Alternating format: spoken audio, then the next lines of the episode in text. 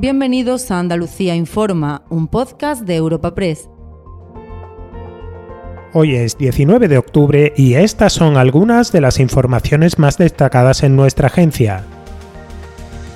El presidente de la Junta reivindica en el Senado el peso político de Andalucía y alza la voz contra las cesiones de Pedro Sánchez al independentismo para acelerar su investidura. Juanma Moreno ha intervenido junto al resto de varones del PP y al presidente de la Generalitat de Cataluña, Per Aragonés, en el debate convocado en la Cámara Alta sin presencia del Gobierno de la Nación y con el andaluz Juan Espadas como único portavoz del PSOE para dejar claro que utilizará todos los medios a su alcance para evitar agravios entre territorios y oponerse frontalmente a una amnistía que significaría pedir perdón a los fugados y condenados por desafiar la Constitución. Sería una imperdonable irresponsabilidad permanecer indiferente y mirar para otro lado ante una injusticia como la que se está consumando.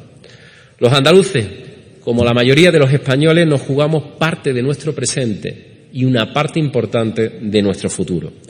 Por ello, Andalucía está vigilante y utilizará todos los instrumentos legales a su alcance para evitar agravios y discriminaciones entre los españoles. Tres años de cárcel para el conductor ebrio responsable del atropello mortal hace dos veranos de una niña de cinco años en la localidad almeriense de Roquetas de Mar.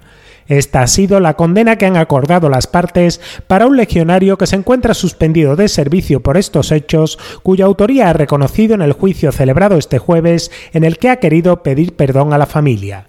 Los padres de la víctima querían un juicio conjurado popular por homicidio doloso que hubiera permitido mayor pena y critican la falta de empatía demostrada en todo momento por el ya condenado. Me parece mm, absurdo que haya perdido perdón cuando no ha mostrado en ningún momento empatía ni, ni o sea, no ha mostrado nada. Lo único que han demostrado es que le importaba solamente su seguridad, o sea, lo que le pasara, ¿eh? Entonces no me vale de nada. Si la justicia estuviera bien hecha, esta persona como poco estaría comiéndose nueve años de cárcel, no, no, tres, y aceptándolo para asegurarnos de que entre, porque es la única opción que teníamos para asegurarnos verdaderamente que iba a entrar.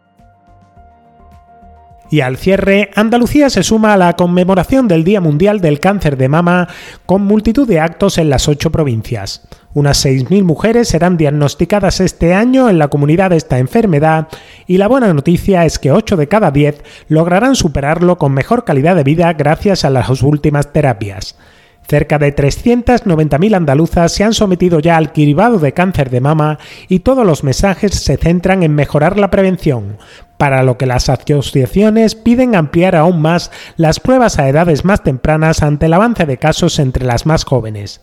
Ángela Claverol es presidenta de la Asociación de Mujeres contra el Cáncer de Sevilla. Estos días son buenos para visibilizar el cáncer de mama, pero son también muy buenos para pedir. Yo creo que todas las mujeres nos mereceríamos pedir una mamografía, pues bueno, no voy a decir desde que tienes la regla porque es imposible, pero sí desde los 30 años. Después de la pandemia hay un retraso en los diagnósticos horribles y tenemos chicas muy jóvenes que llegan a, a la asociación o al diagnóstico en forma metastásica.